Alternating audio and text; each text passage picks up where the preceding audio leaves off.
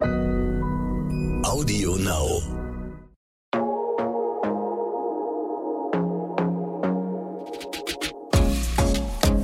Glossip, der Gala Beauty Podcast.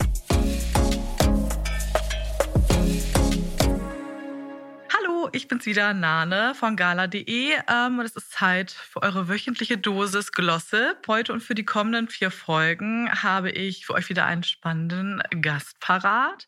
Ich beschreibe sie jetzt einfach mal so ein bisschen. Dunkelblond, ich würde sagen so ungefähr 1,77 groß. 2016 hast du von Heidi Klum Licht das letzte Foto bekommen, aber dennoch bist du heute wahnsinnig erfolgreich. Und ich freue mich sehr auf die nächsten Folgen mit dir. Herzlich willkommen, Elena Karriere. Hallo, danke schön. Das war eine sehr schöne Description. Das freut mich. Ja, in der heutigen Folge dreht sich alles um Beauty Food, denn es ist ja tatsächlich nachweislich so, dass es Lebensmittel gibt, die auch für eine schöne Haut sorgen können, Probleme mit Unreinheiten quasi ins Nichts auflösen. Du selber lebst ja seit 2018 vegan. Wie kam es denn überhaupt dazu? Ich habe tatsächlich mich davor nie so richtig mit Essen und was es halt im Körper macht beschäftigt. Ich äh, habe eigentlich nur ja, ich habe jetzt zehn Jahre in Italien gelebt, stand natürlich dementsprechend immer schon auf italienisches Essen, was natürlich auch größtenteils Käse und sowas alles involviert. Und äh, Fleisch gibt es auf jeden Fall auch zu Genüge, schön viel Weißmehl. Also es war jetzt irgendwie nie so ein, so ein Thema. Da aber meine Mutter ja Deutsche ist, hat sie trotzdem immer so ein bisschen diese leichte Öko-Seite da reingebracht. Also ich war auch immer die Einzige in der Schule, zum Beispiel in Italien, die Karotten und Schwarzbrot hatte. Und alle anderen hatten halt wirklich, muss ich euch vorstellen, ähm, Snickers und äh, Mars irgendwie teilweise mit oder halt Nutella-Brote. Und ratet mal, mit wem niemand tauschen wollte. Ja, Niemand wollte die Karotte, das kann ich verstehen.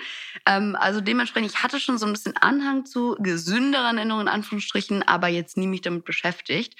Ähm, und dann bin ich tatsächlich 2017 war ich in einer Detox-Klinik, kann man das so nennen? Ich finde, das Wort Klinik klingt immer so, so als hätte man ein Problem, ne? ne? Aber ich, ich wollte mich einfach mal ein bisschen damit beschäftigen. Ich weiß auch gar nicht, woher das Interesse irgendwie plötzlich kam. Aber in meinem Job ist natürlich auch so ein Ding, dass ganz viel auch es um das Thema Ernährung und Gesundheit und sowas alles geht. Und ja, dann war ich da und habe dann da halt auch wirklich Kurse mir angeguckt und Lectures, ich weiß nicht, Lesungen mir mhm. angeschaut und auch Kochkurse teilweise gemacht. Die haben echt viel angeboten. Es war in der Schweiz damals. Und äh, genau, es war Ende 2017 und dann kam ich wieder und hatte halt da gelernt, wie wenig der menschliche Körper Fleisch eigentlich braucht. Und dann habe ich mir so gedacht, na ja, also ich, ich, ich mag es jetzt nicht so doll, dass ich nicht ohne kann. Also warum nicht ohne machen? Ne? Also es war immer so dieses Aufwiegen von, worauf kann ich verzichten? Kann ich es? Ja, dann sollte ich es auch tun, weil gut für mich, gut für Umwelt, gut für Tiere. Ja, und dann ging das halt sukzessive so weiter. Und äh, ja, so Anfang 2018 habe ich mir dann gedacht, ich vermisse auch keine Milch. Ich brauche auch keine Eier. Das fand ich alles eh so vom Geschmack gar nicht mal so appealing. Das Einzige ist tatsächlich Käse, aber das ging dann auch irgendwie. Ich war auch als Kind nie so ein riesiger Käsefan. Naja, lange Rede, kurzer Sinn. Ähm, ich habe dann irgendwie auch gerade, ich glaube, es, es, passiert dann immer so ein bisschen im Fluss. Es gibt wenige Leute, die ich kenne, die von heute auf morgen gesagt haben, ich bin jetzt vegan und ich kenne mich jetzt auch mit allem aus, sondern es ist ja so ein schleichender Prozess.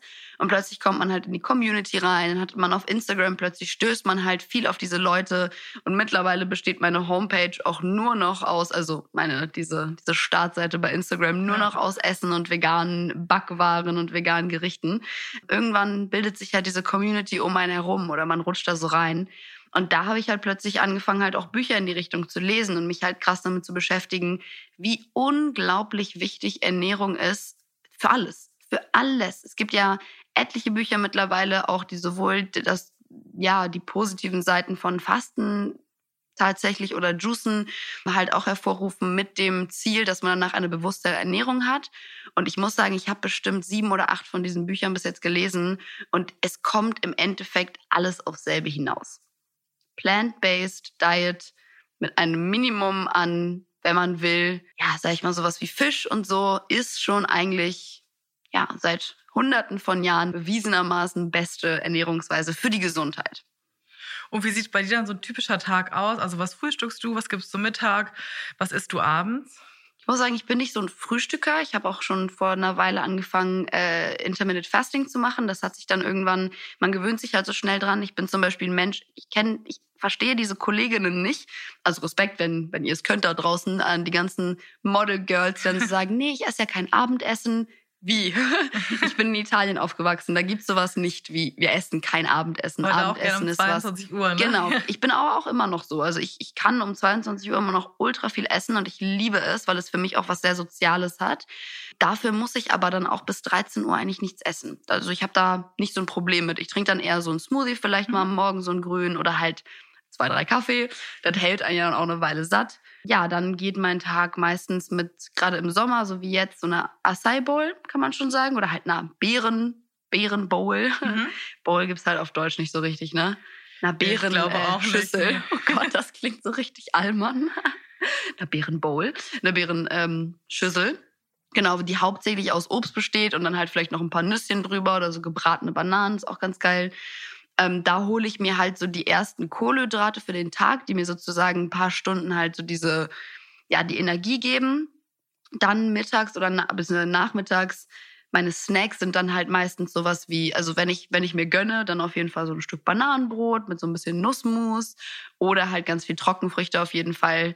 Man wird halt unglaublich kreativ, wenn man, wie wenn man am Anfang noch keine Ahnung hat, ähm, anfängt einfach Sachen wegzulassen. Man denkt ja oder die breite Masse denkt ja, dass vegan sein bedeutet, man verzichtet auf Dinge, weil man sich halt noch nie damit auseinandergesetzt hat, wie viele Sachen man gewinnt. Also wie viele Dinge plötzlich einem ins Auge fallen, wo man sich so denkt, wow. Also meine Jungs sitzen auch immer bei mir, essen meine Datteln mit äh, den ganzen Nussmussen, die ich habe. Da gibt's ja auch so viele unterschiedliche Varieties mit nochmal Nüssen drin oder irgendwelchen Schokorosinen und die sind so, boah, also das sind so Dinge, die haben wir noch nie geschmeckt. Also man lernt so viel plötzlich kennen. Ja, und dann abends ähm, eigentlich alles von, gut, am Anfang muss ich sagen, habe ich tatsächlich auch auf Weizen komplett verzichtet, weil ich irgendwo im Kopf hatte, das sei ungesund. Habe ich mich mittlerweile auch von getrennt, seitdem ich halt mich informiert habe. Vollkorngetreide ist total okay und auch wichtig und auch gut für die Ballaststoffe und auch für die Darmflora, um die zu ernähren. Das braucht die Darmflora. Und sowas wie Linsen, ne, alle Hülsenfrüchte sind natürlich auch sehr wichtig, um halt dann die Proteine aufzuwiegen, die man dann eventuell durch das Fleisch und die Eier verliert. Und ja, Abendessen besteht bei mir eigentlich immer aus sehr viel. Es kann alles sein, ne? Es können Salate sein. Ich bin auch Fan von asiatischem Essen. Es sind ja meistens auch tatsächlich entweder Fleisch oder vegan. Milch benutzen die ja kaum. Und ja. Ah, Ich könnte halt wirklich noch fünf Stunden darüber reden, was ich so den ganzen Tag esse, aber um es mal schnell zu machen. Und natürlich gibt es noch die Variety vom Porridge am Morgen. Das ist auch sehr beliebt bei mir. Und äh, wo bekommst du so deine Inspiration für Rezepte? Tatsächlich wahrscheinlich auch viel auf Instagram oder aus den Büchern, die du gelesen hast? Ja, am Anfang war es tatsächlich so ein bisschen so eine Experimentierphase, weil halt, wie gesagt, vor zweieinhalb Jahren einfach vegan, zumindest in Europa, noch nicht so ein Riesenthema war.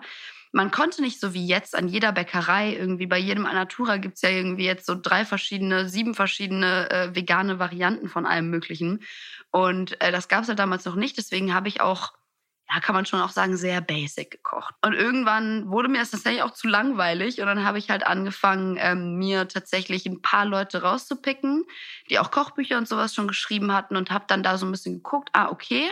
Und habe dann selber angefangen, die Sachen, die ich mochte, mit diesen Ideen zusammenzufügen. Und mittlerweile bin ich eigentlich an einem ganz guten Kontingent von eigenen Mischungen und Rezepten, die ich mir so im Köpfchen angeeignet habe. Aber wie hältst du das? Kochst du dann doch meist eher selber oder gehst du auch gerne mal raus? Ja, also über den Frühling und den Sommer, den wir dieses Jahr hatten, äh, hat es sich natürlich eher angeboten, zu Hause zu kochen, was ich aber auch mehr gefeiert habe. Also ich dachte mir so, ja gut, habe ich ja gar kein Problem mit.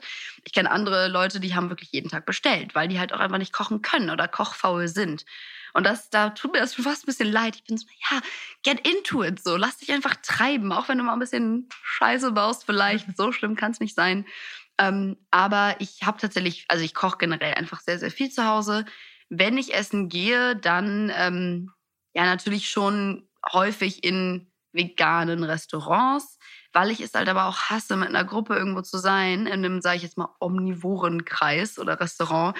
Und dann ist man immer so dieser kleine, so, hi, könnten Sie das vielleicht ohne Butter machen? Und ist da denn vielleicht doch ein Ei untergemischt? Deswegen gehen wir auch oft zum Asiaten zusammen, weil es halt einfach easy ist. So ein Curry mit Reis ist keine Milch drin. Hast du denn bei dir auch ähm, was gemerkt als Veränderung, also zum Beispiel bei deiner Haut, seitdem du dich vegan ernährst, hat sich da was getan?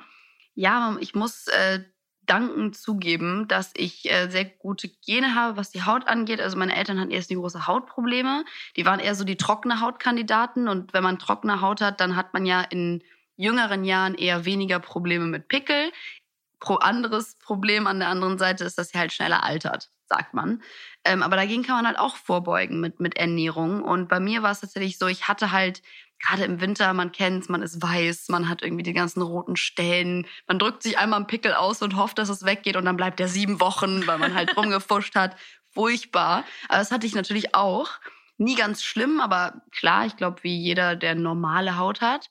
Aber seit, als ich dann angefangen habe, vegan zu essen, das hat sich, also körperlich habe ich ein, für mich selber eine extreme Wandlung gemerkt. Also es war wirklich meine Haut, gar nicht übertrieben, hat von innen gestrahlt. Also ich habe komplett auch aufgehört, irgendwie unnatürliche ähm, Cremes und Produkte zu benutzen dann simultan. Habe simultan auch angefangen, mehr zu trinken. Und es war halt auch der Sommer 2018, man erinnert sich, oder das Jahr, wo es einfach der krasseste Sommer mhm, ever war. Also stimmt, ich habe, das war einfach nur geil. Von April bis Oktober hatten wir eigentlich wie, weiß ich nicht, Karibikwetter. Und äh, das heißt, für mich war es echt eine Kombination aus Clean Eating. Ich glaube, das ist wichtig. Clean ist fast wichtiger als vegan, finde ich. Weil so ein cleaner Fisch, sage ich jetzt mal, ist auch okay. Ist auch total gesund, würde ich jetzt mal so einfach mal in den Raum werfen nicht zu viel und alles in Maßen, aber ist auch okay. Ich glaube, sobald es halt nicht mehr clean ist, also viel industriell verarbeitet, da kommen halt die Probleme, sowohl die Krankheiten als auch die Hautprobleme. Also Clean Eating, viel, viel Wasser trinken, natürliche Produkte benutzen, hauptsächlich Öle habe ich benutzt im Sommer, einfach so, auch wie Kokosöle einfach mal so, wenn ich gerade nicht zur Hand hatte. Und ähm, ja, eine gute Dosis an Sonne immer mit Sonnenschutz 50. Natürlich. Das ist aber auch so, ich weiß, du kennst es ja vielleicht, äh, gerade wenn man so diese ganzen Beauty-Trends durchleuchtet. Die Leute denken ja, dass man mit 50 Creme nicht braun wird. Das ist halt, das ist Quatsch. Das ist Quatsch. Ja. Ich dachte das früher auch immer, bis meine Mutter mich gezwungen hat, weil sie meinte, guck dir meine Haut an, wir mussten früher noch keine Creme tragen. Ich habe jetzt Altersflecken. Also just do it. Nur weil du mal fünf Wochen braun aussehen willst, so lass dir das nicht äh, entgehen die Möglichkeit und man wird trotzdem ultra braun mit 50. Ja, der Lichtschutzfaktor hat ja überhaupt nichts damit zu tun, ob und wie du braun wirst. einfach nur ein höherer Schutz. Ja. Und gerade bei helleren Hauttypen würde ich auch immer eine 50 empfehlen ne? und dann 30 mindestens. Gerade so, wenn der Sommer anfängt, wenn man monatelang keine Sonne gesehen hat als Deutscher. Ja, ja, hm. absolut. Total. Eine Frage habe ich noch ich bin jetzt nicht vegan unterwegs. Äh, natürlich guckt man aber immer mal, was gibt es denn überhaupt für Alternativen. Mhm. Dann stößt man natürlich ganz klassisch immer auf Tofu als Ersatz für Fleisch und Co. Ja. So richtig konnte ich da mich noch nicht mit anfreunden. Jetzt Nö. hoffe ich natürlich, dass du einen Tipp hast in der Zubereitung, dass ich da nicht widerstehen kann. Ja, es ist interessant, weil die Frage bekomme ich auch aufgestellt, isst du denn jetzt voll viel Tofu? Nee, ich mag Tofu tatsächlich auch gar nicht so, so, gerne. Okay. Also ich habe es aber auch davor noch nie gemocht. Ganz seltene, ich kenne so paar Restaurants, die so richtig geil gebratenen, der ist dann auch richtig lecker mariniert. Tofu hat ja die Eigenschaft, dass er eigentlich den Geschmack annimmt von dem, was man, mhm. womit man ihn würzt.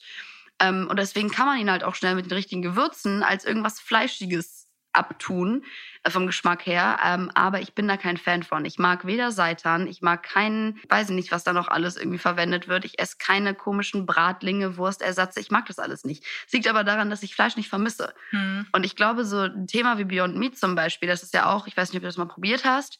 Bisher nicht, nee. Habe ich mal ein ganz kleines Stück probiert und ich fand es so eklig vom Geschmack her, weil es so nach Fleisch geschmeckt hat, dass ich mich gefreut habe, weil ich glaube, diese ganzen krassen Meat-Ersatzprodukte, die zielen auch nicht auf Leute wie mich ab, die eigentlich gar keinen Bock auf Fleisch haben. So, ich brauche das halt nicht vom Geschmack her, sondern wirklich auf Leute jetzt wahrscheinlich eher wie dich, die halt sagen, ja, mich bockt Fleisch, total verständlich. Fleisch hat einen Geschmack, das ist, das ist nicht rekreierbar in der Gemüsewelt, weil das ist halt ein Muskel von einem Lebewesen, der halt bewegt wurde. Das ist eine ganz komische, interessante chemische Kombi und ich muss zugeben, ich finde Barbecue-Geruch immer noch geil.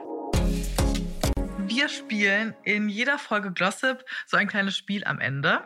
Entweder oder. Genau. Und mit ah, dir ich habe jetzt wirklich geraten. Also das gibt's auch, aber wir spielen heute äh, zum Start was anderes. Mhm. Und zwar ich kann nicht ohne. Okay. Deshalb würde ich dich bitten, die drei Sätze, die ich dir nenne, zu vervollständigen. Ohne welches Topping gelingt dir kein Gericht? Topping kann alles sein. Also Ja. von Gewürzen bis hin Mhm. zu irgendwelchen, okay, Pfeffer. Ohne welches Obst kommst du nicht durch den Tag? Obst ist so geil. Alles ist so lecker. Okay, wir bleiben mal beim Sommer, weil wir uns irgendwie in einer wärmeren Situation Okay. befinden. Erdbeeren. Liebe ich auch. Mhm. Ähm, ohne welche Sünde kannst du nicht leben? Schokolade. Das, das ganz sicher. Schokolade. Super, ich danke dir für diese erste spannende gemeinsame Folge und freue mich schon auf das nächste Mal. Ihr müsst unbedingt reinhören, denn dann ähm, geht es um deine ganz persönliche Beauty-Story. Und ich würde sagen, bis zum nächsten Mal. Glossip, der Gala Beauty Podcast.